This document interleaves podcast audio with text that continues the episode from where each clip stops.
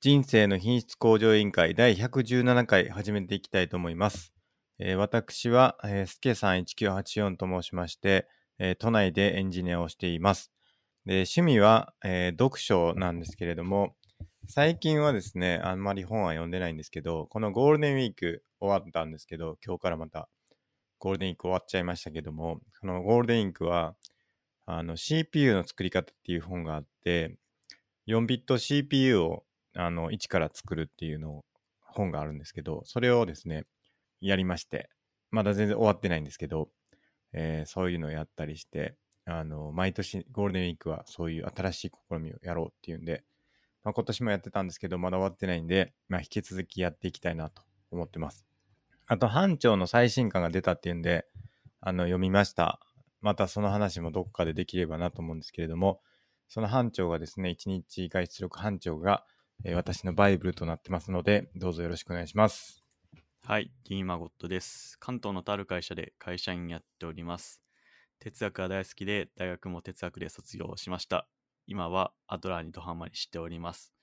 格闘技が大好きで、グラップリングっていう寝技の格闘技やっております。そして人生の目標は悟りを開くことです。よろしくお願いします。よろしくお願いします。えーそんな二人でですね、あの、時にゲストの方をお呼びして、どうすれば人生の品質向上させられるかということをテーマにして、あの、議論して、答えを導き出していく、そんなポッドキャストになっております。で、毎週水曜日にあのやってるんです。今日はちょっとあの、僕の都合で木曜日にしていただいたんですけれども、あの、毎週水曜日の夜9時ぐらいからですね、あの、ライブ配信してますので、あの、YouTube の方で、あのもしよければ、人生の品質向上委員会であの検索して、えーチャンネル登録いただければなと思います。で、お便りを募集してまして、お便りは Twitter の方で、シャープ i q l とつけてつぶやいていただくか、あるいは質問箱の方で匿名で書いていただくか、あるいは最近始めた Discord というあのチャットツールがあるんですけれども、まあ、そのチャットの方であのお便りというチャンネルがありますので、そちらに投稿していただくか、まあ、いろんな形でですね、お便りを募集しておりますので、あの、よければ、あの、投稿していただければと思います。で、公式サイトの方が、scrapbox.io スラッシュ IQOL という公式サイトの方に、各回にどんな内容を話したかとか、目次だとかを載せてますので、あの、よければご覧いただければと思います。Twitter は IQOL2019 というアカウントでやっております。以上ですかね。はい。じゃあ、やっていきましょう、今日も。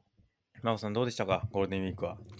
ゴールデンウィークは、特に何も、 何もしてない何でしす。何してたんですかまあ、本読んだり、ドラマ見たりでしたね。何の本読んでたんですかあーちょっと最近おすすめの本がありまして、ほえーっとですね、なんとなくラジオ聞いてたら、う。はい。すごい子育てについていいことを言ってる人がいて、ほまあ、別に僕子供いないんですけど、う。はい。まあで子、子育て抜きにしてもすごいいいこと言ってる人がいて、はい金子浩二さんっていう人ほう。がなんか語ってたんですよね。どんな字ですかえーっと、今貼りますね。あ、じゃあここちょっと貼ってください。えー IQOL スクラップボックスで。はい。金子その浩二さん。はいはい。なんかその人の本があって、今子育てに必要なことっていう本がありまして、はあはあなんかそれがすごいいい本で楽しかったですね。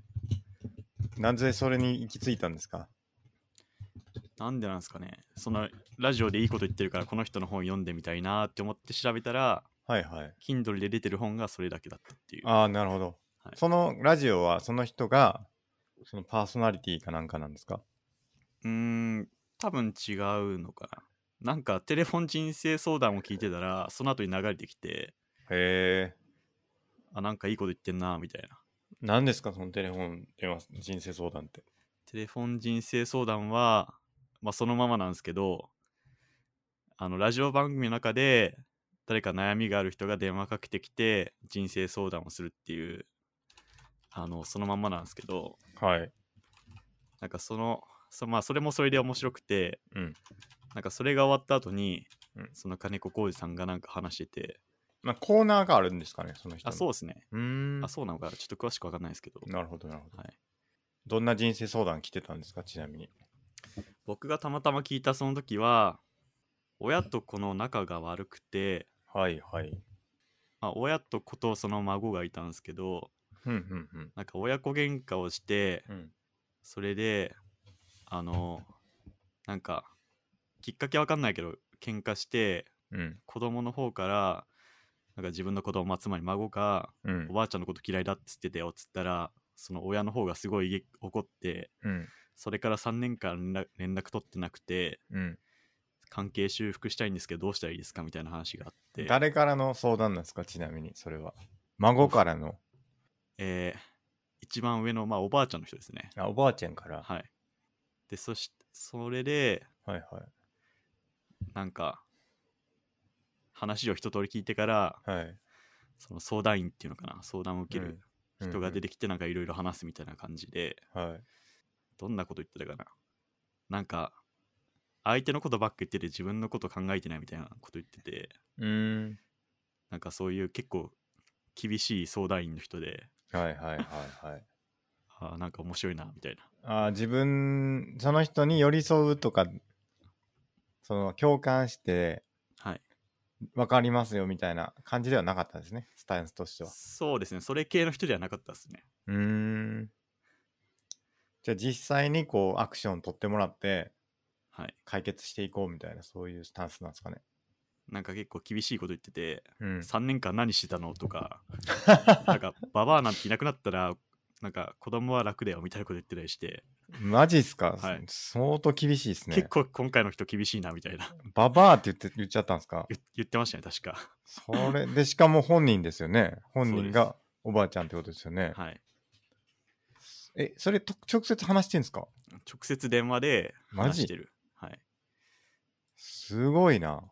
でしかもそれ YouTube に全部上がってるんですよねマジっすかなんか僕が今言ったやつもええ上がってますねちょっと貼ってくださいよ。またちょっとこの後前で見たい。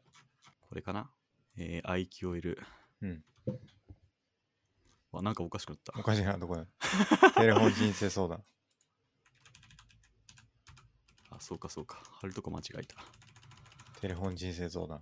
そうですね何分ぐらいあるの、はい何分ぐらいあるんでしょうかこれは11分ですねでもなんかうーん最後の方途切れてんのか人生に様々な喜びがあり、同時に苦しみや悩みもあります。人に言えない、誰にも相談できない、悩みや苦しみ、そんな時いくらかお役に立てればというのがこの番組です。なはい各界の専門家があなたのご相談に応じますと。はいえー、ポッドキャストみたい ですね、僕らの。まさにそうっすねうん、はい、ちょっと後で聞いてみますかね、これね。はいぜひ、えーいや、それのコーナーとは全く関係ないってことですか。そうっすねまさにこの後にうん。その金子浩二さんが話しててはいはい。なんかそれでいいこと言ってんなーと思ってはい本をはい、読みましたね、その内容には別に特に触れてないってことですか。ああフレーズでしたねああ、じゃあもう別のコーナーなんですね、完全に。はいそうっすね、えーどんな内容なんですか、ちなみにその今子育てに必要なことっていうのは。えーっと子育てに必要な3つの柱があってうん。 1つは、うんえー時間と感動の共有が時1つ目間でと感、時間と感動ですね感動感動の共有おうおうでもう1つは親の権威親の権威。おうかっこリーダーシップですねはいはいはい。 3つ目が愛情らしくて、ほうほうほまあ、これって親に親子に限らず結構大事なこと言ってんなみたいな特に時間と感動の共有とかう。うんうん。はい時間と感動の共有ってどういうことですか、例えば。えー例えばうん。一緒にどっかに行ってはいはいはい。何か楽しいものを見たりとかうんうんうん。なんか本当そういうものからあとまあ読み聞かせとかもそうらしいんですけど、なるほど。はい、なんかそういうのが大事だよっつっててなんか結構所属感を持たせるためにどうしたらいいかっつったら、うん一つ具体的になって時間と感動を共有をしたらいいよっていうああ。こことでも考えられるかなと思って、所属感ね。はいははいい、まあそれは僕が勝手にアドラー的に考えただけなんですけどはい。はいはい。なんか似たようなこと言ってんなっていう例えばど、例えばそのアドラー的には時間と感動ってどうやったら共有できるんですかうーんまあ一緒の時間を過ごしてうん。一緒の同じもので感動するっていううん。まあただそれだけかなっていうなるほど。はい最近ありますなんか、時間と感動共有したこと、ああ、誰かと。そうですね。マーベルのドラマを見て、マーベル好きな人と話すみたいな。なるほど。はい。まあ別にそれはあれですもんね。あの、はい時間ずれててもというか、はい。同じ、全く同じ時間じゃなくてもはい。いいわけですもんね。まあ、あと、ポッドキャストも、うんスケさんと時間と感動まのあ、完全にう。そうですね。はい確かに。相当な時間共有しますからね。この本いいよとか。うん。はい確かに。本を読むとか、確かに作品を同じ時間かけて読んで、まあそれについて話すとかはいいですよね。同時にどじゃなくても、はい。別のタイミングでも、おのおのね、同じ本読んでみてはい。話すっていうのはいいですよね。いいっすね。それうは。ん、僕もこの前も話しましたけど「三体」っていう本が好きではい。あの友人というか同僚元同僚の人とあの三体読んでなんかオンラインで話すっていうのやったんですけどはい。あまりにも時間が離れすぎてて内容をあんま覚えてなかったっていう問題があったんですけどはい。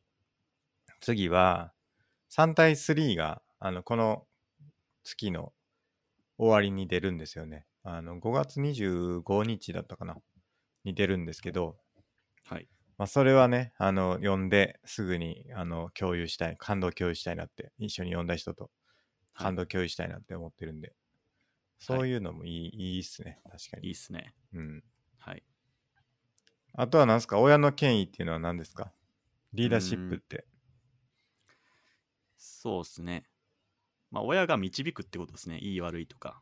ああ一昔前とかだと自由放任こそいいんだみたいな論調があったけどそうじゃなくて、ん親の経験を持って、ー、うん、これはいいよとかこれは悪いよって教えるとか、ああ、はい、そういうふうにうまい、まあ、いい方向に導いていくのが必要だよっていうなるほど。まあでもそれって結構どう難しいとか、まあなんか反論はありそうですよね。そうですねやっぱり親がしっかりしないとうん。できなかったりとかうん。アドラー的には親も子も対等だっていう関係性ですよね、そうで多分。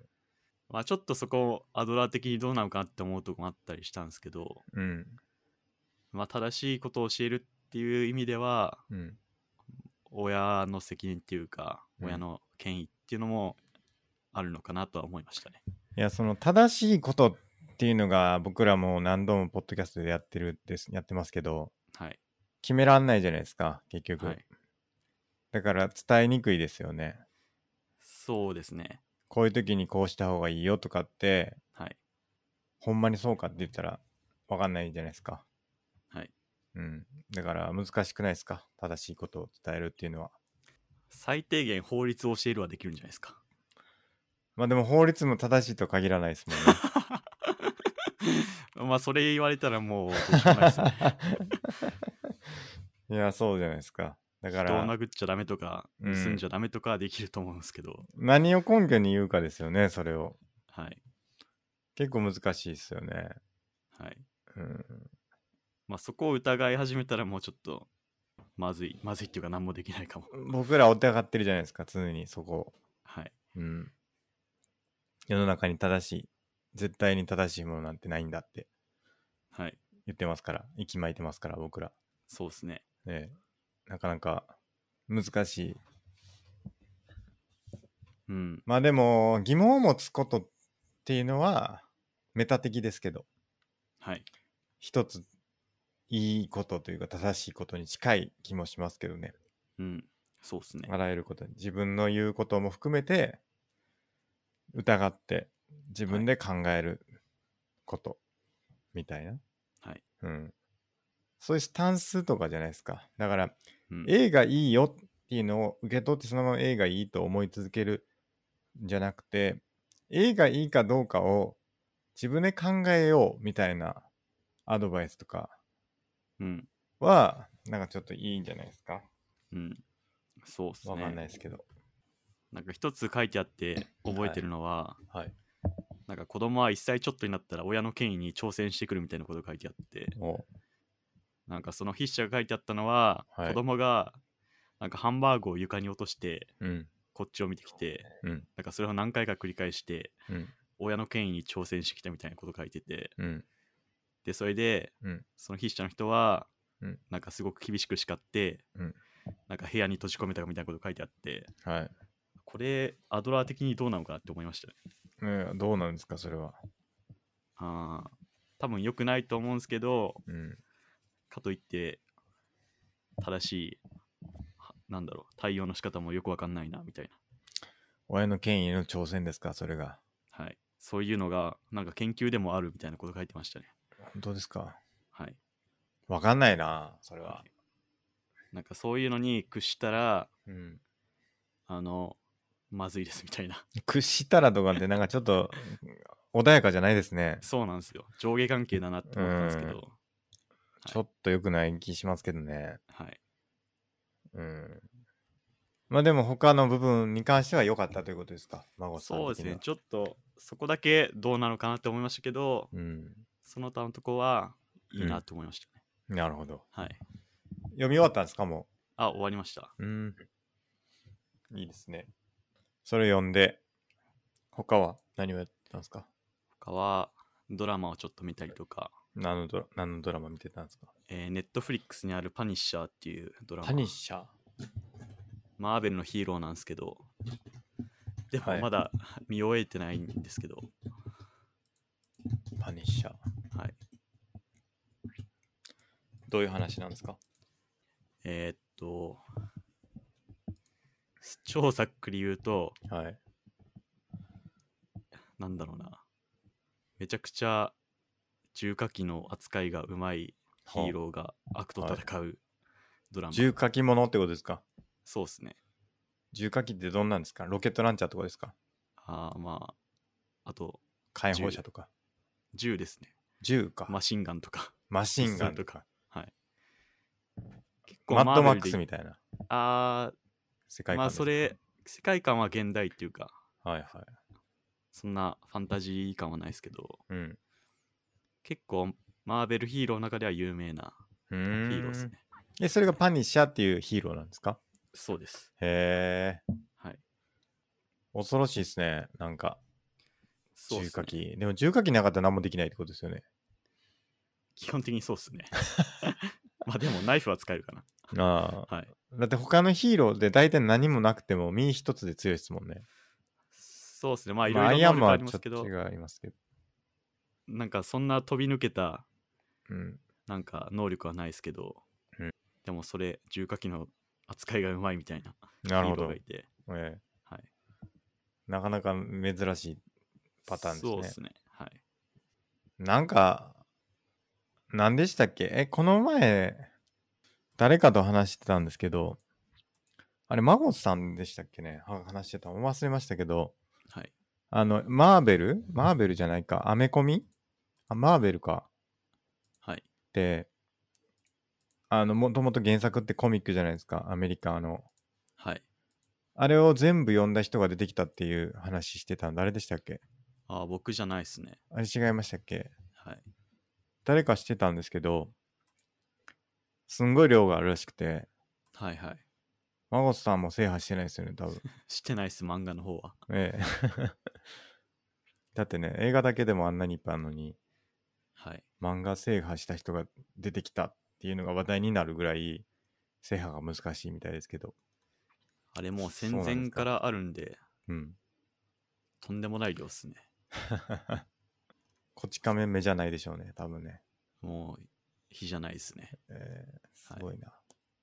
まあ、そんなパニッシャーを読んでました、見てたってことですね。はいどうでしたか、ゴールデンウィークは。充実してましたかまあまあしてたと思いますああ、それはよかったはいです。じゃあ、お便りいきますか、今日も。はいはい。じゃあじゃあお便りはい。お願いし詰めまをす見。ますはえーい。ポッドキャストの影響でアドラー心理学に興味が湧き少しずつ本を読み始めていますがなかなか実生活に活かせるレベルになっていませんどうすればそのレベルに至れるでしょうか、えー時間をかけて体得していくしかないのでしょうかもし初心者におすすめのアドラー本があれば教えてくださいとのことですなるほど。どうでしょうか、アドラーの専門家の孫さん。まず1冊目は、はい。 100分で名著のアドラー心理学がいいと思います。ああ、なるほど。はい。一な冊目んだは。かんだ、はい。僕がとても感動したのは、はい。あの本だと思うんで、うん1冊目はあれが良くて、うん。うん。なんかあと一般的には嫌われる勇気がはいはい。すごい有名ですけ ど、僕、そこまで感動しなかったんですよね。べまはいはいあ、別に悪い本じゃないですけど。まあ、それよりは、あの、アドラー心理学をがっつり読むっていうことであれあれば、うん野田俊作さんの4冊の本うん。が、えー非常にいいと思いますね。ちょっと貼っといてもらっていいですはかい。ちょっと4冊もあるんですけど、なんかアドラー心理学を語るシリーズなんですけど、はいはい。それが非常おすすにめであると。はい。それがおすすめですね。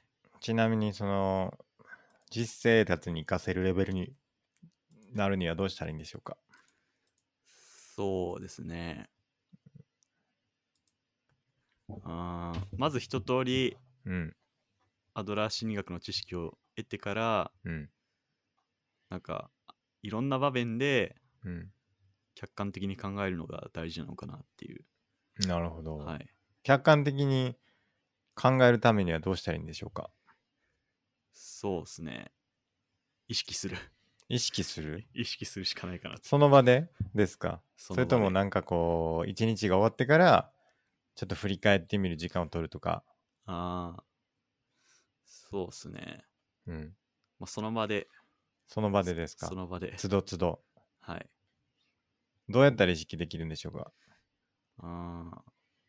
どういう時に例えば、どういう時にうん、多分他人と会話してる時はすごいチャンスだと思いますね他人と会話してる時、はいなんかうん、結局アドラー心理学って他人と自分の幸せをすり合わせるものだと思うので、はい、まあどう相手が何がしたくて自分が何がしたくて、うんそれは健全な方向に向かってるかなって考えたらうん、すごいいろいろ考えれるなるほ気どがしますはいそれ会社のミーティングとかでもいいんですかそれははいミーティング中に考えるってことですかそうっすね会社のミーティングでもいいと思います自分と相手のはい求求めていることを考えてはいすり合わせていくってことですかそうですね、そこに健全な方向で会話しようっていう。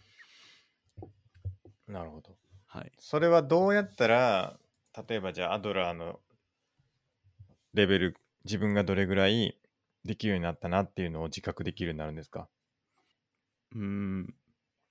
そうですね。まあ、相手の観察より自分の観察を通じて、こう、アドラーレベルが実感できるかなとは思います。相手よりも自分はい。例例ええばば、はい、自分が怒りを持ってコミュニケーションしてないかとか、はいはいはいはいちゃんと落ち着いて話してるかとか、うんじ自分の客観視ができてるかとか、うんうんその都度判断できてるかとか、うんなんかそういうとこで自分の変化を通じてうんうん実践ができるんじゃないかなと思いました。なるほどはい。自分の変化を見ることでその自分のことを客観視できていてもはい。なんか反省が多かったらどうですかそのあここもできてなかったなとか自分を客観視できるようになってくると、はい。結構まあ反省点って増えていくと思うんですけどはい。それはどうなんでしょうか反省点が、多いこと自体はどうなんでしょうかそれ自体そこまで悪くないと思うんですけど、うん多分そこで自分がダメだって思っちゃうと、まずいうん、とうん思います。ダメだって思わなくてもはい反省点多いなーって思うことはどうなんですかああ。それならそこまで悪くないんじゃな悪いくかなと。ないんですか、はい。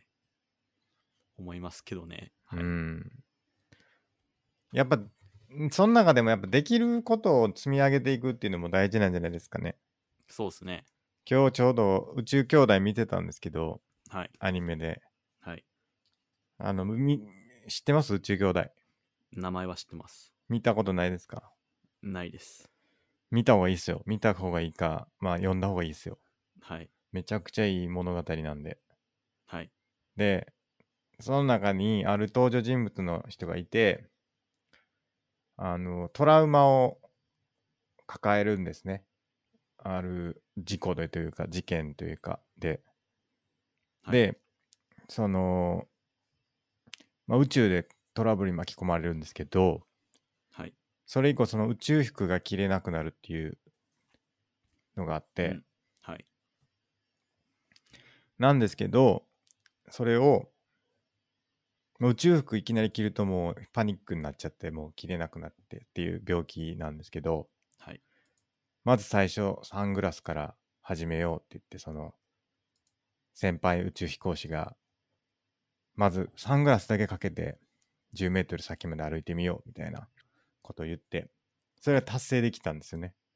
じゃあ次は鼻眼鏡と帽子かぶって行ってみようみたいな、すごい低いことを、あの、まあ、簡単なことからすごい始めて、ちょっとずつ積み上げていって、できることを経験していくことが大事なんだっていうようなことを言うんですよね。はい。だからそれはすごい大事やなって思って。はい。やっぱりその自分を客観的に見ていくと、どうしてもあれもできない、これもできないっていうふうに思ってしまうことがはい増えると思うんですよね。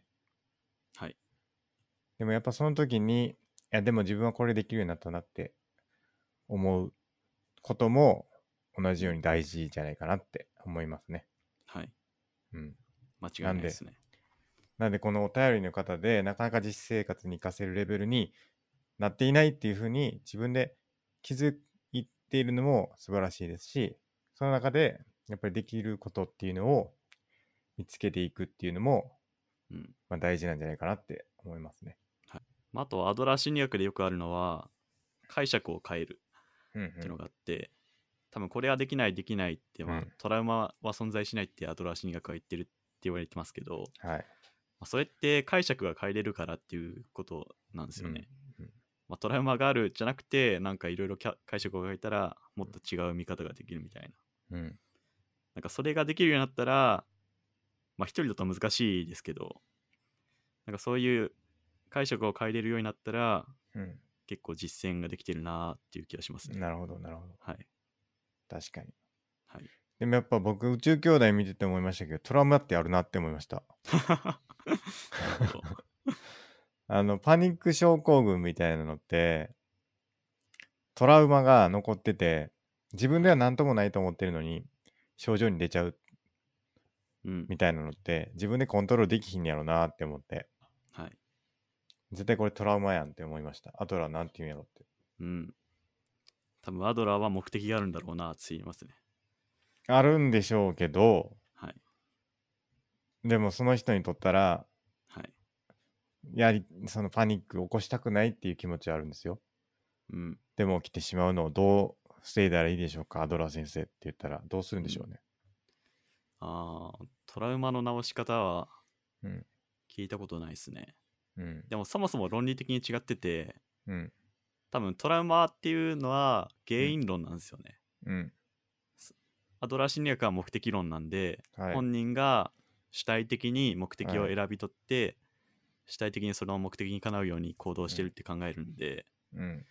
なんだろう、全然、なんだろう、理論的に違う感じですね。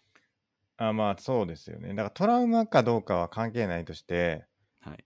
まあ何かきっとそれが原因なのか何なのかわからないけれども、はいとにかくこの行動をすると頭が痛くなって、うん吐き気がしてはい。体調が悪くなると。はい。それを治したいと。うん。別にそれはトラウマが原因だろうが何だろうがいいんだけど、はい。とにかくこれ直したいんですって 言われたうらんどうするんだろうなと思って。ああ、うん。心的外傷的なものですかね。はい。うん。それって気持ちだけ直せるんかなってう思っん。たりしますけど。どうなんだろう。あんまりやり方聞いたことないですね、それは。うん。かなり、はいカウンセリングとか、はい。そういう方面でしか直せないですよね。多分物理的なというか、はい。そういう治療ってなかなか難しそうですけど。はい。うん。まあ、多分、うん。その人とは話を通じてうん。客観的に自分がどうしたいのかを明らかにしてって言語化して、そしたらなんかだいぶ楽になるのかなっていうまあ僕の予想ですけどうん。はいいや、ちょっと気になりますね。だから、その、うち兄弟のね、その人は、どうやって克服するのかとかはあるんですけど、なんかね、そういう克服の方法って難しそうやなって、その話すだけでいいのか、あるいはそのできることを積み上げていって、はいあの乗り越えていくのか、あの、なんか野球選手のとか、あの、ありますよね。ある日突然ボールが投げれなくなる、イップスみたいなやつはいとか、はいはいああいうのとかも別に何が原因かもわからないんだけど急にそうなるみたいなのあるじゃないですか。はいで自分では直したいっていうかそれを何とかしたいと思うんだけどできないっていうのってあると思うんですけどはいそういうのって話し合いだけでなんとかなるんかなとか、うんうん、思ったり、どうなんですかねうん、僕は全然詳しくないんでわかんないんですけど はいちょっと僕もわかんないですねでもやっぱあずあの真帆さんそういう方面に行くってなったらやっぱそういう勉強もしないといけないですよね。イップスの直し方ええそうですね相談人生相談はいやるってなるとやっぱそういうのも来るんじゃないかな。うん来そうですね確かにうん。多分、うん。まあ、僕の今の思いつきですけどはい。多分その人の人生目標となんかずれてるから怖くてできないと思うんですよねうん。自分はこうでなければならないっていううん。目標からずれてるからそうなるのであって、うん。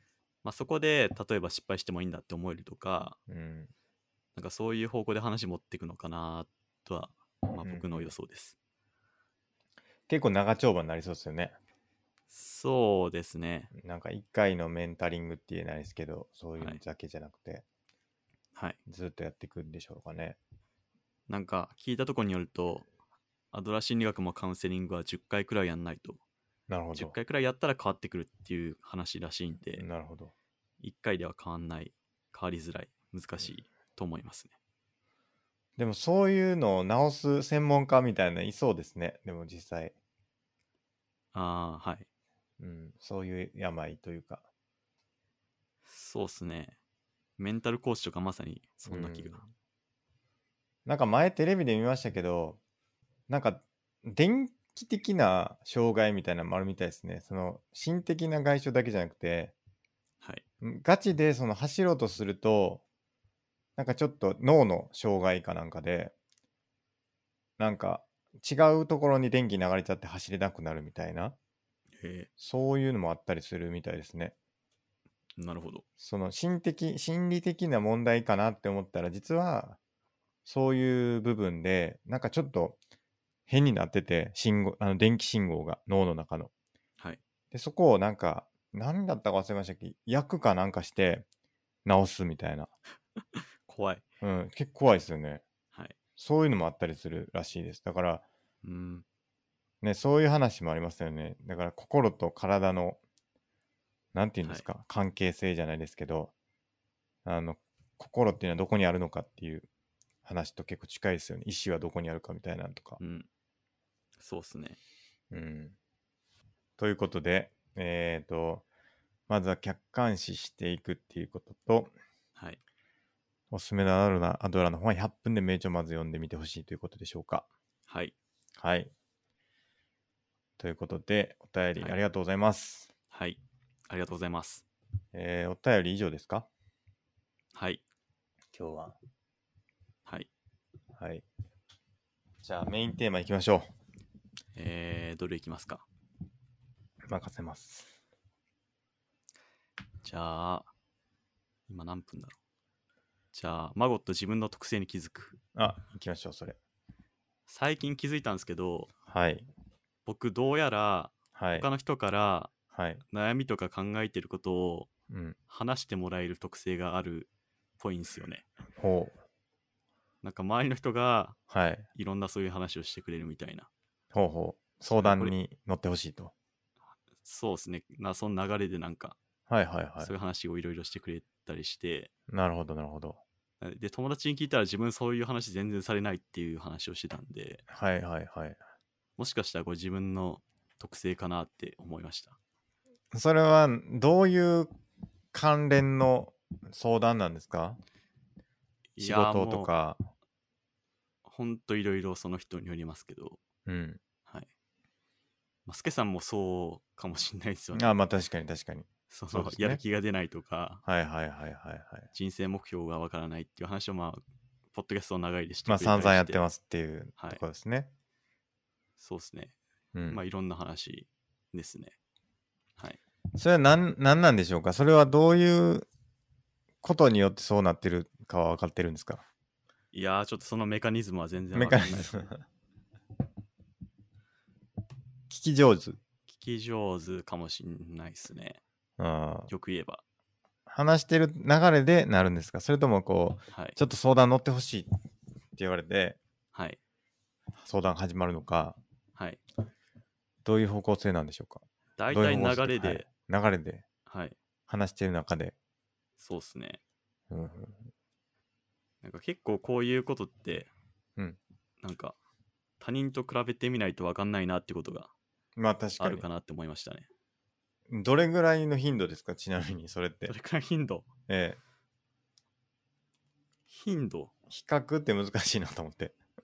あーなんか他人、他の人の経験を聞いたらなんかわかる気がするんですけど、頻度はどうだろうな。うんうん、でもなんか仲良くなったら大体の人が話してくれる気がしますね。ああ、なるほど。はい。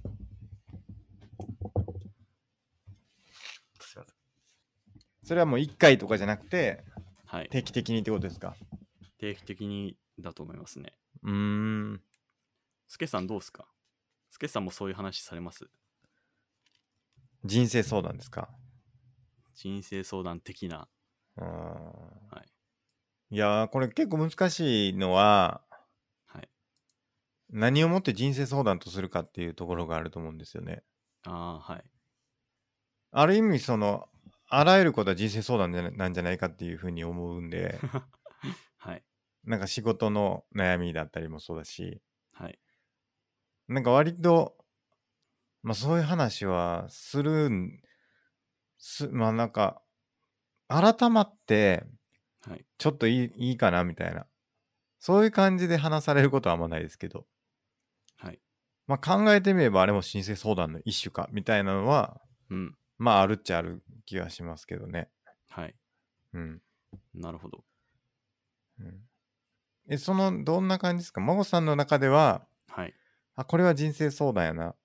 これは全然人生相談じゃないな、みたいなんてあるんですかああ、そこで区別はあんましてなかったですけど、はい。なんだろうな。まあでも本心を喋っていやでもこれも客観的に難しいな。うんなんかそういう話、いや本当漠然としてるんですけど、 いや、その人生相談じゃない話ってどんな話なのかなって逆に。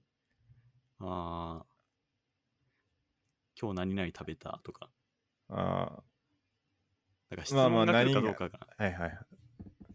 報告じゃなくて質問が来るみたいな。うーん。はい。どうしたらいいと思うみたいな。そうっすね。あはい。あ。あ、それはあんまないかもな。あとなんか、日頃う考えてるふた深いことを話してくれるとか、これこれこうだけどみたいうんな、。思ってるんだけどみたいな。はいはいはい。ふんふんふんそれはなんか最終的にどうな、どうなるんですか最終的に、はい。最終的に僕が、うん。なんか、回答を返して、うん。そんな感じです。 ああ、わかったわーって感じなんですか、そのそうっ満すね足してはい。って感じですかはい。孫さん答えを与えるんですかそういう時は答えを与えるというか答えを出そうとするんですか場合によりますね。うん相手が何望んでるか次第だと思いますけど、なるほどなんかそれが、うんなんか結構自分の特性じゃないかなっていうのを気づいて、うんうんはい。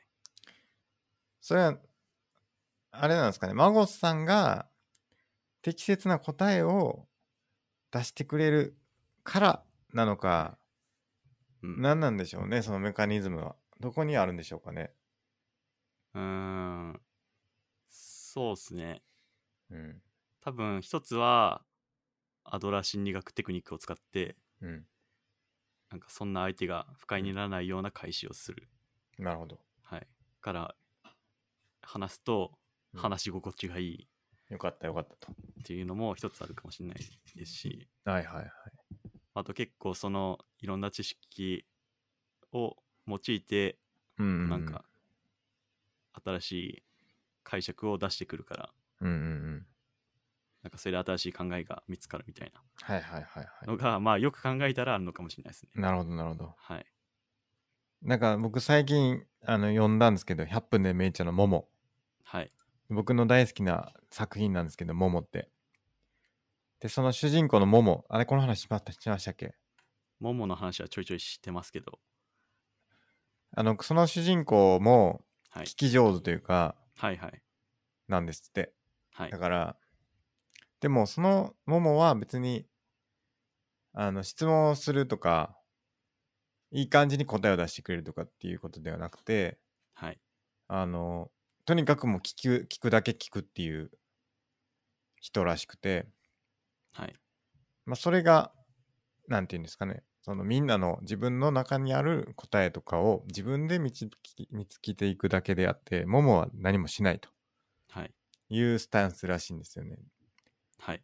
で、一方で、なんかよくその放談しても、すごくその答えとか、なんか自分の思ってることを言ってしまうみたいな人って結構いて、で、それってなんか結局、相談した側はなんかあんまりスッキリしないみたいなうん。のがあるというのがあって、よく相談されるってことはやっぱり聞き上手ってことなんじゃないですかね。そうの、ん。できるだけ相手に喋ってもらうっていうことがはい。特技なんじゃないですか孫さんの場合は。確かにそうかもしれないですね。うん。なんか、相手を裁くようなことは絶対しないようにしてるんで、はいはいはい。それはいいねとか、それは悪いねとか、それあはー間違ってるよとか、はいはいはい。まあ、絶対ぶっ込まないようにしてるんで、うん。そこは一ついいとこなのかなと思いました。確かに。はい。確かにな。はい。聞かれるまで待つ、待つ、待てるっていうのも一個あるんじゃないですか、やっぱり。はいはい。そうですね。うん。なんか、それか僕からそういう話を結構してんのかもしれないですね。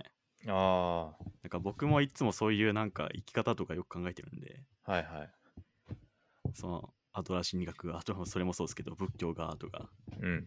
悟りがとか、うんうん。なんかそういう話をちょいちょいするから、そういう深いものが返ってくるのかもしれないですね。ああ、なるほど、はい確かにな。まあなんかそういう話をしてもいいんだっていう空気感ってありますよね。多分。あああ、なるほど、確かに。とは。うん。はい。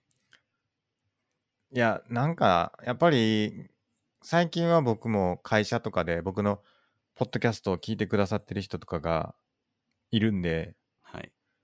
結構その人生の大きな話っていうか、何ですかね、自分は何のために生きてるのかみたいなはい。話みたいな、に近いような話とかするんですけど、はい。会社の雑談でね。はい。普通はあんましないっすよね、なんか。しないですね。どうした急にみたいな感じになるじゃないですか、空気的に。はい。でも、それが別にいつしてもいいし、いつ話してもいいような内容だと僕は思思いますけど、はい。人によってはなんかちょっと、どうしたんみたいな、急にみたいな、はい。受け取り方をする人もいて、はいでもそういう受け取り方をされるって思ってたら、なかなかそういう話ってできないですよね。そうですね。だからそこはなんか、孫さんのはい。土壌の深さというか、はい。何の話をしてもいいんだっていうはい。ところなんじゃないですかね。確かに。うん。それあるかもしれないですね。うん。はい。いいじゃないですか。はい。で、その特性に気づき、気づいて、はい。で、僕、新しい夢ができたんですよね。ほそういつかそのラジオのさっき言ってたラジオのテレフォン人生相談に出てみたいっていうう。ほうほうほ相談を相談員っていうかうん相談される側の方ですね、う。はいはいはい。それでいつか出てみてえなーって思いましたねどうやったら出れるんですかどうなんですかねなんか調べた感じだとうん。やっぱりその、えー子育て系の団体の主催者だったりとかうん。なんかそれ何かしらそういう教育に関わってるとかうんうんなんかそういう、あと、弁護士の人もいたかな。法律関係なるのほ人ど。うんうんその道の専門家で、ある程度実績ある人はいはいはいはい。が出てるらしいんで、うん。まあ、すごい大きな長い目標ですけど、うん。なんか出てみたいなと思いましたね。なるほど。その、僕ちょっと思ったんですけど、はい。人生相談をに乗るのに、はい。やっぱ実績っていうのは必要なんでしょうかどういう実績によるかと思いますね。うん。まあ、でも、そのやっぱり、うん弁護士はまあ、ある意味、実績あるわけで、うん。その、子育て系の団体やってんなら、それなりに実績あると思うんで、うん。やっぱそれなりの実績と知名度は必要ですよね。うん。説得力っていう意味でですかね。まあ、それもあると思います。うん。あと、もちろん、なんか的外れな回答しちゃまずいと思うんで、まあまあまあまあ、はい。そうでしょうけどね。はい。いや、どこまでやれば人生相談していいことになるのか、うん。みたいな。はい。そうですね。特にこう、明確な客観的なルールはないと思いますけど、うん。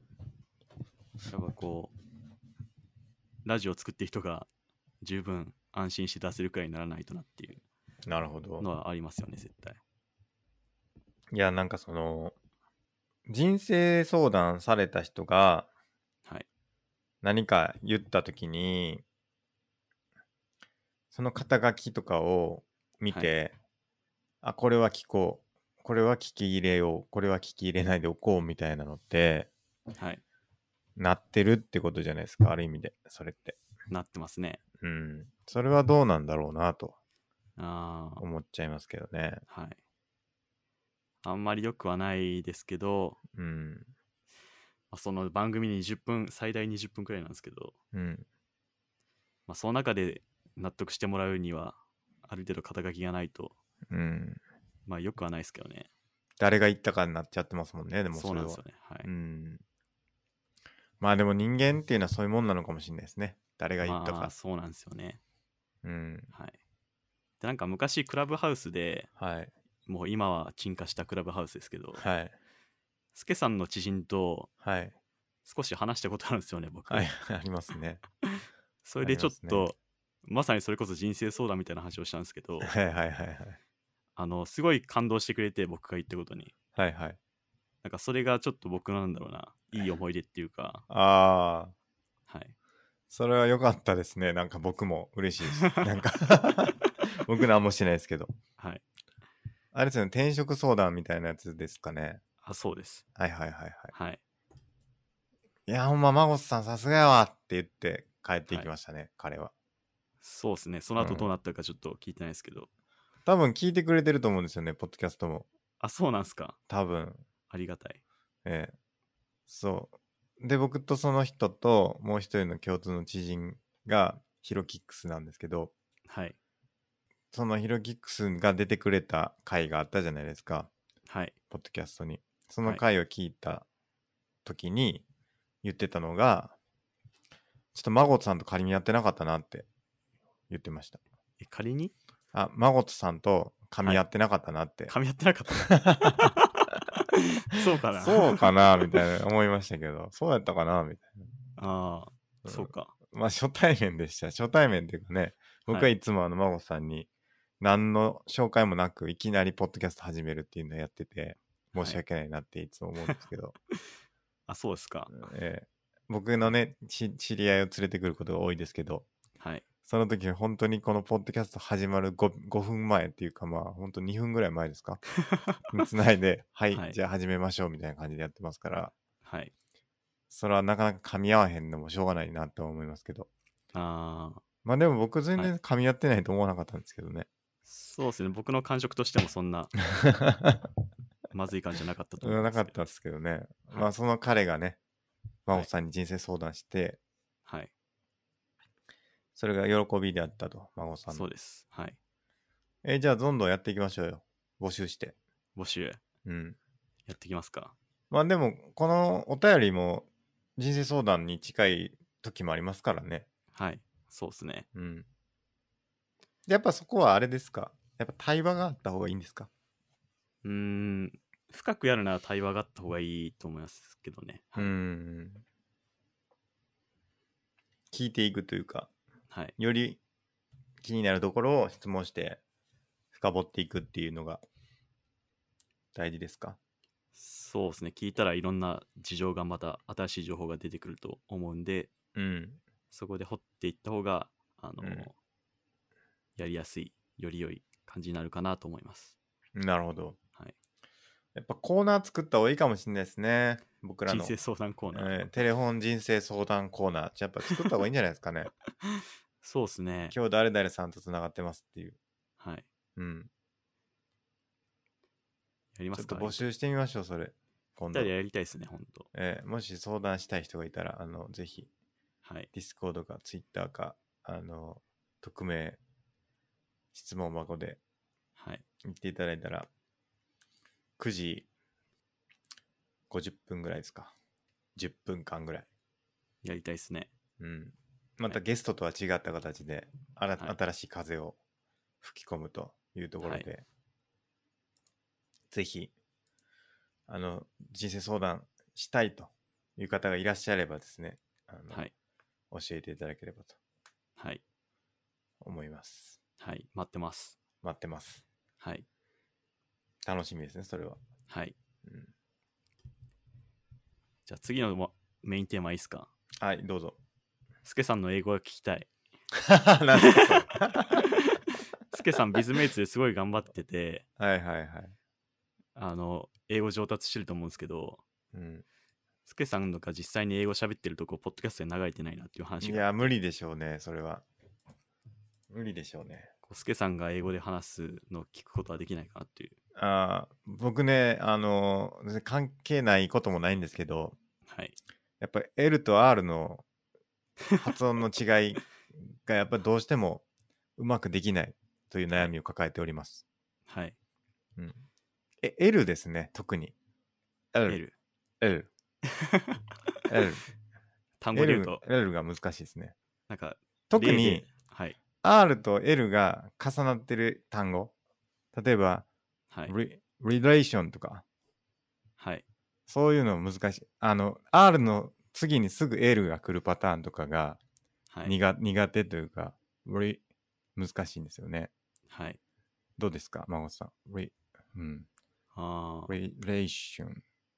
いや、僕、発音気にしながらなんで、 いやーなんかやっぱね、あの、ビズメイツで毎し毎日っていうか、ほぼ毎日ですけど、はい。あの、発音するんですよね。あの、あの、教材を見上げるんですけど、はい。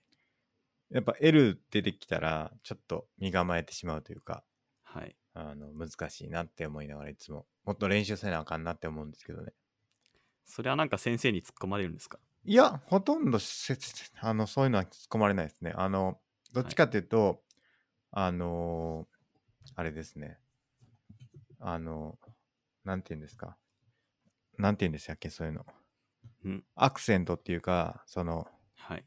どこに重きを置くかっていうかどこをアクセン強トく言うかっていうそこの問題が多いかな、ああ、大切な言葉を強く言うみたいな。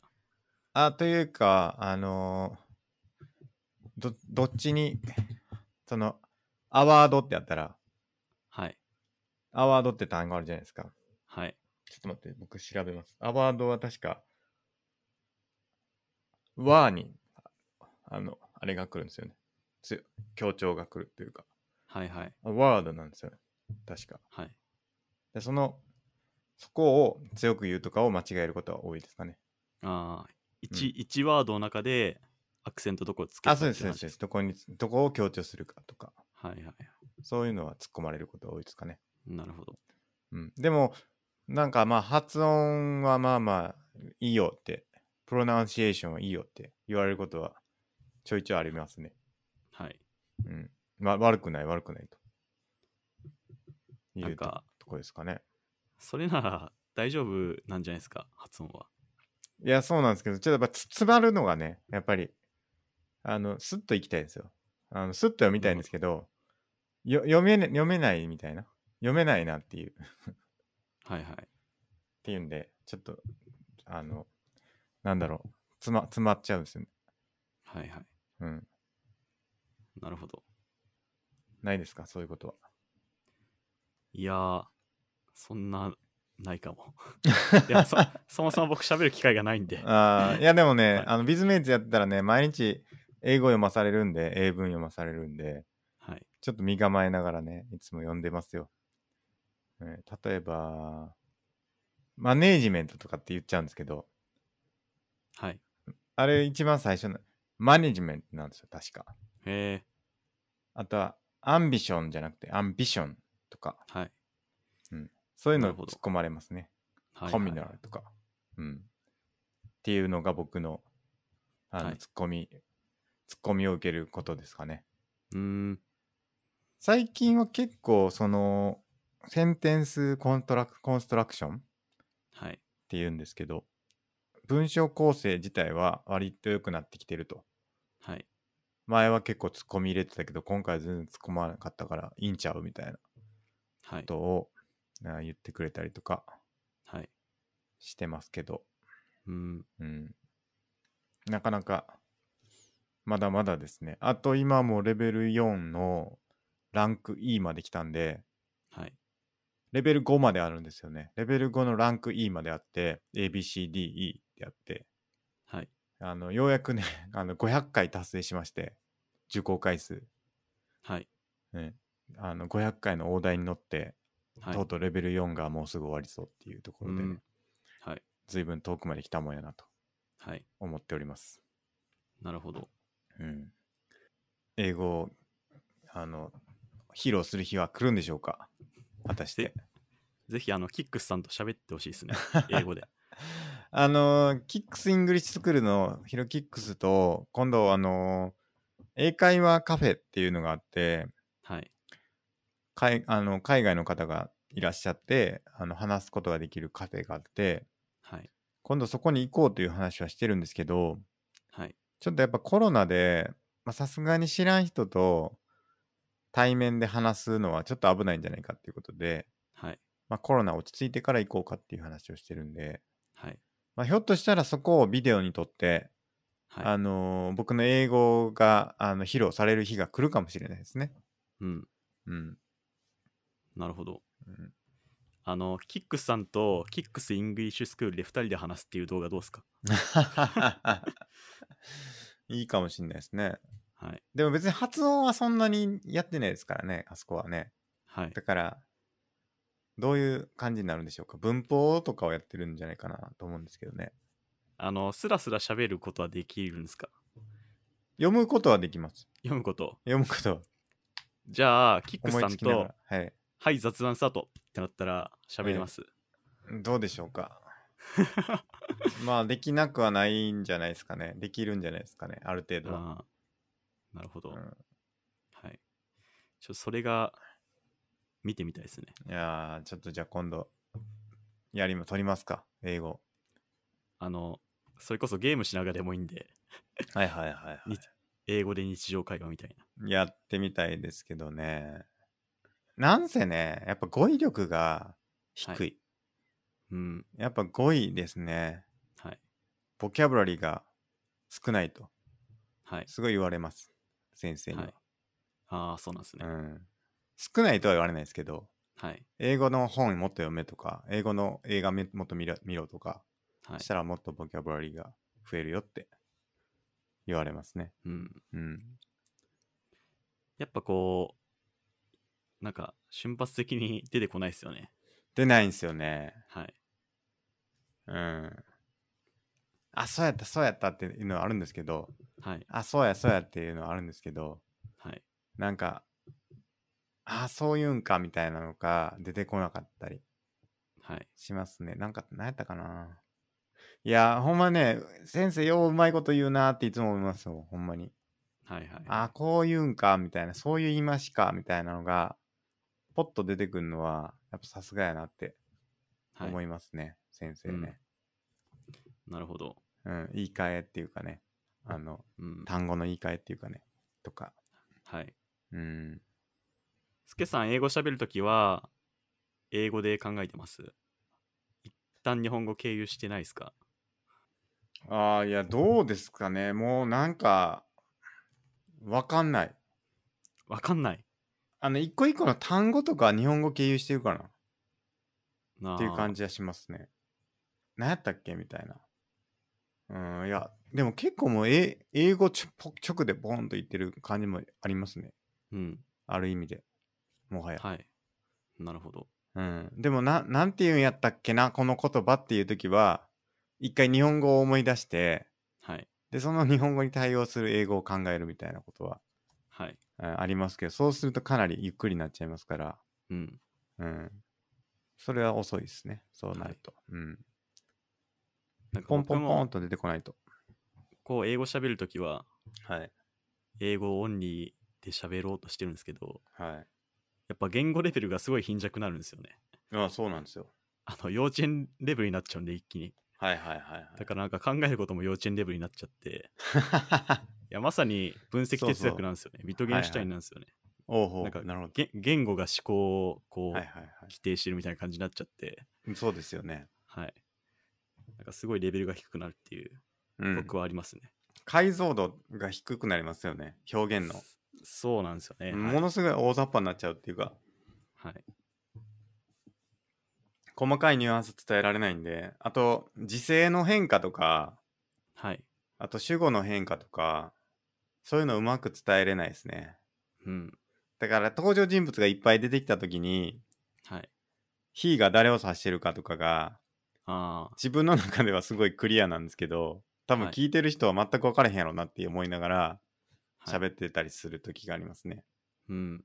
確かに。彼がそう言っているっていうのを彼が聞いてで私はこう思ってそれを彼に伝えたんだみたいなで彼って誰みたいなはい多分日本語で聞いてても分かんないぐらいのやつを、うんじゃあ英語で喋ろうってなったらかなりむずいなって、もうよく分からずもうヒーヒーヒーって言ってるん で多分絶対分からへんやろうなと思って もういいや全部彼にしとけみたいな感じになっちゃって、ああ、はい、うん英語ならではですね。そうなんですよはい。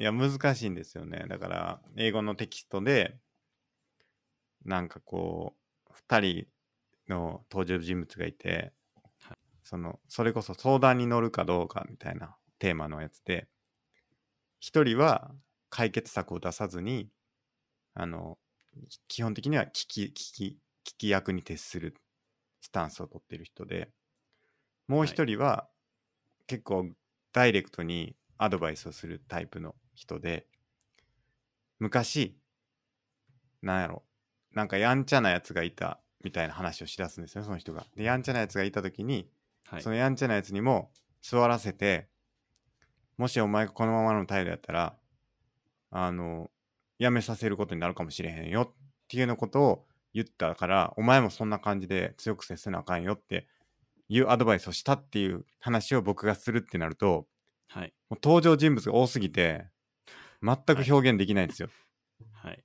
だからそのまず、アドバイスをしようとしてる人と、アドバイスをされてる人と、で、そのアドバイスをしようとしてる人が昔経験した時の部下と、みたいな。 はい。なんかその、どう説明したらいいんやろっていう、英語で。はい。うん。登場人物がね、4人5人出てくると、まあもう無理ですね。うん。正確に表現することができないはい。気がしますね。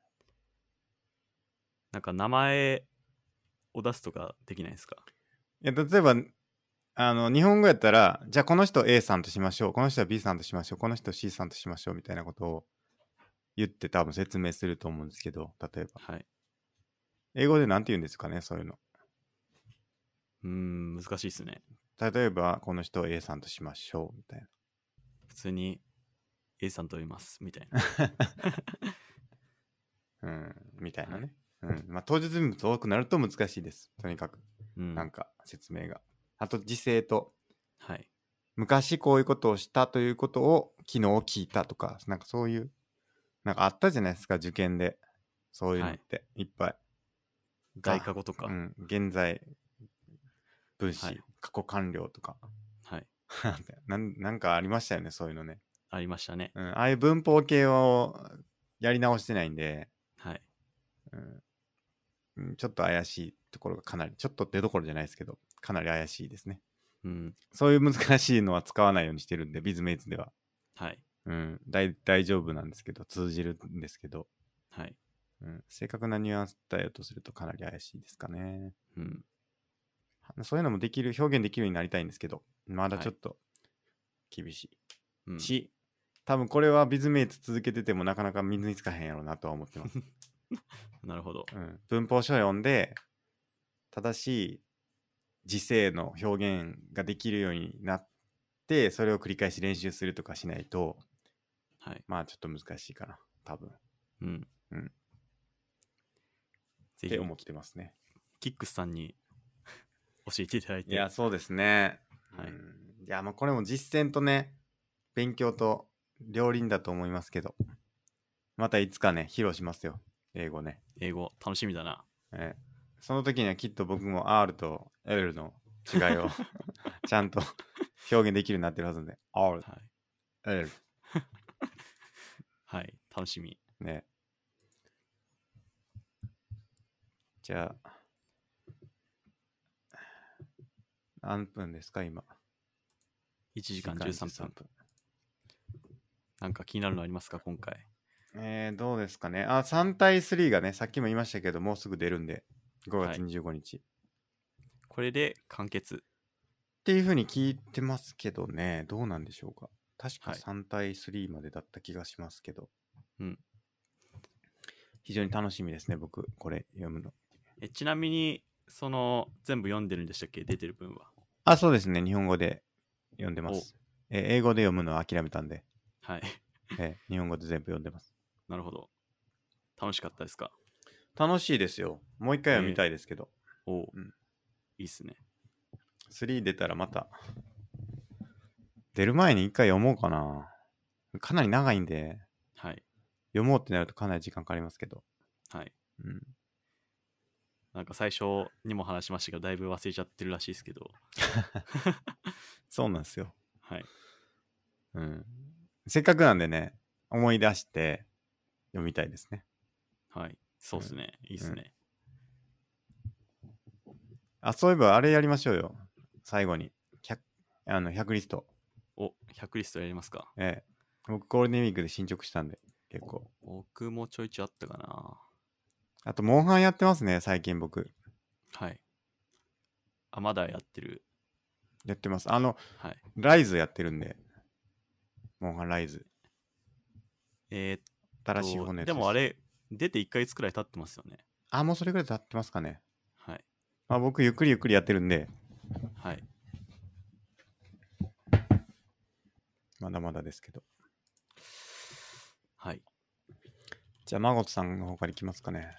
えーっと、ちょっと今、スクラップボックス編集しながらですけど、はえー、44番かな。平岸の爆心地巡礼。ほあの、2年、3年くらい前に、う。はい。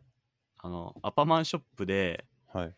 スプレー缶をすごい、はなんだろあう、処分してて、はいはいはい、で、その結果、給湯器つけたら、大爆発したっていう事故があって、はい。ありました札幌ね。ありで。ましたね。そこを見てきました。おお。どうだっで、たん今もうです、かは速い。攻新しいビルになってて、はいはいはいはい。ファミマが入ってました。あ、そうですか。はい。そこれれなんでそれ行こうと思ったんですかなんかニュースで聞いて、一は度い行ってみてえなと思って、あー現場がどんなんだったかってことですか、そうですね。なんか同じような話で、はい。なんだっけ、あの、温野菜かな野菜、ま、温野菜のはい。ビルというかその建物がはい。窓が1個しかなくて、はい。で、なんか、ガスが漏れてて、はい。扉開けた瞬間全部吹っ飛んだっていうのがありましたよ ね。あーあ、いましたっけあったと思いますけどね。温野菜爆発で調べていくかな。ちょっと僕はあ出ネてきッた。トが重すぎて、ちょっとネットっていうかパソコン重すぎてもう開けないんで、ちょっと孫さん貼ってもらっていいですかえー、出ましたね。福島県でありましたっていう、うんうん。これか。換気がね、あんまり良くなかったんですよね。はい。確か。貼りました。どっちに貼ってもらいましたえー IQL スクラップブックスに。今回のところ、はい。ちょっと見といてください。ちょっはいと開け ない、開かないんで ね。もはや。続き、次行きましょうか。次は、えーっと、本読む系が、はい。えーその、さっき言った、うん今子育てに必要なことっていうやつはいはいっていうはのい。と、あと、シュタイナー教育っていうのがありまして、はい。えー87番であるんですけど、なんだろう独独特な教育理論かなみたいのが、うんそれがシュタイナー教育っていう教育理論があって、はい。まあそれに関しての本をちょっと前に読みましたっていうのが一つありました、はいはいはいはい。はいあとは気になりますね。シュタイナはーい教育。いつか話しますかお願いします。はいあとは前話したかもしれないですけど一番下84番はい。黄色のカバン を捨てる捨てるっていそううのいうがあこっとてですか。大学時代に使ってた本、はいあーカバンがあって はい。黄色のカバンなんですけどはい。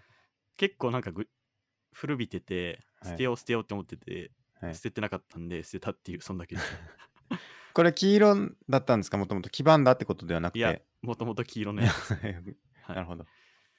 断捨離しましたというはいはいはいこ。とですね素晴らしいですね。はい、えー他にも何かあったかな、まあ、とりあえずこんくらいですかねうん。はいなるほど。はいじゃあちょっと僕の方、行かせてもらうと。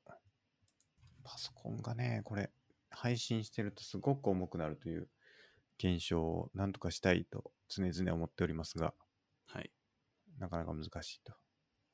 前こんなことなかったんですけどね、サクサク動いてたのにな、あの、普通に編集しながらでも。なんでなんでしょう。えらく重たいです。えー、っと、開けましたよ、ようやく。えー、っと、CPU を作るっていうのね、104番。あの、はい4ビット CPU を作るっていうのがありまして、はいこれ今実践中で、はいあの、15番、CPU の構造を知る。こっちはね、ほぼほぼ達成したと言ってもいいんじゃないかっていうぐらいで、はい大体構造分かったんですよ。あの、その本読んで。はいで、今それを作っていってる段階で、はいあともうちょっとで作り終わるかなって。まあ、あとちょっとってこともないですけど、まあ、あとは作るだけっていう感じなんですけど、はいこれがなかなか大変で、あの、ハンダゴテとかもつけてね、あの、いろいろやろうと思ってるんですけど、はいこれはね、あの、達成できそうかなっていうところで、まあ、doing です。はいあとは、アットコーダーで青色。これは全然まだまだ進捗が悪いんですけれども、はいあまあ、何区とか毎週受けてて、まあ、一進一退で、あの、茶色のままずっと言ってますけど、茶色の次が緑色で、その次が水色、その次が青なんで、まだまだ 先は長いんですけど、あの、まあ、一進一退で、今はちょっとやってて、ちょっとやり方変えたことがあって、あの、受けた後、解けなかった問題ちゃんと次の時までに解くっていう、まあ、やっとけよって話なんですけど、最近それをやりだし、やりだしまして、で、はいあの、まあ、ちょっとずつやれることは増えてきてるんじゃないかなって思ってます。はい。はい。あとは、うーん、まあ、26番、シャドーイング教材を見つけてスタートするって書いてるんですけど、これいい教材見つけまして、はいそれは何かというと、ビズメイツの先生ですね。ほあの、ビズメイツの先生が喋ることって結構多いんで、僕勝手にそれをシャドーイングして、あうの、はいごちょごちょごちょごちょ言ってるんですよ。それは大丈夫なんですかえーしたらこの前ね、あの気づかれてい、気づかれないと思ってたら、あの気づかれちゃって、先生に、それいいよって言われま した。お褒め それいいよって、やりなさいみたいなことで、あの、い言われたんで、これははいいいんじゃないかなと思って。はい聞いてる時も、あの、シャドーイングして、で、自分が喋る時は喋ってっていうやると、まあ、一石二鳥でいいなと思ってやってますと。はいいうので、これはやれたかなと。で、あとは、えーっと、なんかあるかな。NISA ちゃんとやるを最近やってますね。ちゃんとではないですけど、NISA 買い始めました。ちょっとずつ。それイコール株を買うじゃないですか。まあ一緒ですね。だから90番と91番、同時達成ですね。はええ。あ、でもやっ NISA って積み立て NISA もあるんで、僕がやってるのは普通の NISA の方ですね。たはいはいはい。そんなとこですね。あんま進捗ないですね。今気づいたんですけど、富士登山をするって52番ありますね。はい、あります、あります。これやりますマジよか。ええ、やりますよ。やるんすかやりますよ、やります よ。ちょっと何回も聞いて申し訳ないですけど、はいつけさん、今まで登山したことあるん でしたっけだから、あんまないです。それで言うとないっすよねはい、ないです、ないです。いきなり富士山大丈夫かまあトレーニング積みますよ。な はい。鉱山トレーニングありますんで。高山トレーニン ええ、グ。なんだかんだ、まあ一番高いですからね。走り込みますわ。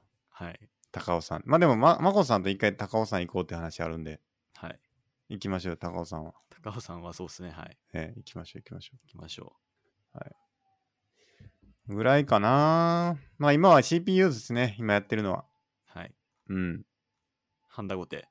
ハンダゴテ、ゴリゴリやって。まだハンダゴテはね、使ってないんですけど。はい。昨日ね、あの、LED が爆発しまして。大丈夫でした い。やー、びっくりしたね。本当に。びっくりしました。マジで。怪我はしなかったですか怪我はしなかったんですけど、あはい。なんか、シューって言い出して、はい。あ、なんかやばそうやなと思って、電源外そうしたら、パーン言って、はい。爆発して、はい。ちょっとびっくりしました。おーそれは、なんか原因は分かったんですかいや、多分、あれね、僕、抵抗つけてたつもりだったんですけど、はい。抵抗がかからない位置に電源をつけちゃったみたいで、はいあの LED に直でいっちゃったみたいですね 5V が、なるほど。うん、それの関係でちょっと耐えれ耐えきれなかったみたいです LED が、うん。うん、それでボーンいったんでちょっとびっくりしましたけど、はい。まあなんとか無事でした真っ黒になってましたあの LED がまあ、無事なら良かった です。無事でしたびっくりしてましたけどね、はい。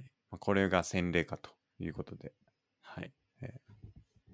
ハンダゴテも何か事件が起きるんじゃないかとヒヤヒヤしてますけどもなんかちなみにその完成するのっていうかはいそれはいつの予定とかあるんですかいやー今月中には完成させたいですねできればなるほど見てください、これ。 YouTube ちょ YouTube、これ。今作ってんですよ、これ。こうやって。っとラグがおえこれ、プロトタイプなんですけどね。プロトタイプしてるんですけど。はいだいぶね、構造、仕組みは分かってきて、はいこうやって CPU ってのは動いとったんかっていうことがよく分かってきて、非常に面白ういんですね、これは。おすすめです。すごいっすねおすすめです。それがすごい複雑になったらなんか我々の PC になるわけですよねそういうことですね。おーそういうことです。すごいうん、楽しみ。自分のだけのね。今はまだこの状態ですから、はいこれに完成する予定なんですけど、これが、これがえこれ白紙ですけどね、今、何もついてない。ここにうんさっきみたいにこう配線をね、してね、はい動かすというわけです、なるほどえー楽しみですね。またできたら楽しみですね共有しますわ。はいというところですかね、今日は。はいはい。明日ね、あの、大井戦のす挑戦者決定リーグの最終戦ですから、皆さん、あの、羽生さんの応援をよろしくお願いします。あれ今日やってちょうど藤井二冠が負けたのはあれ、王座戦ですね。王座戦か、ええ、王座戦。明日は大井戦です。で全員羽の生さん最終局ですね。えー多分、明日、羽生さんが勝つと、プレーオフ以上し確定で、はいで、もし永瀬さんが勝つと、あれ違うか、永瀬さんが勝てば、あれ違うな、永瀬さんが負ければか。もし永瀬さん負けたら、羽生さんかい佐々木大地さんかどっちかになるんですね。ほで、永瀬さん勝ったらプレーオフですね。はいええ佐々木さんか羽生さんとプレーオフです。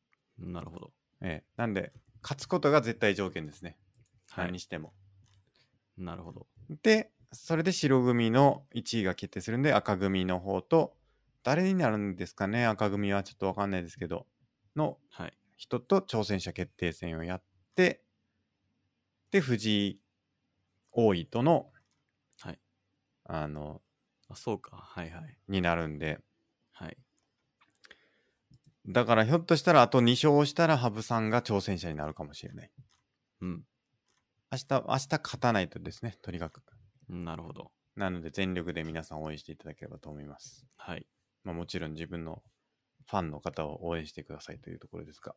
はい。はい。じゃあまあ今日はこんなとこですかね。はい。はい。じゃあ本日は以上となります。ご視聴ありがとうございました。ありがとうございました。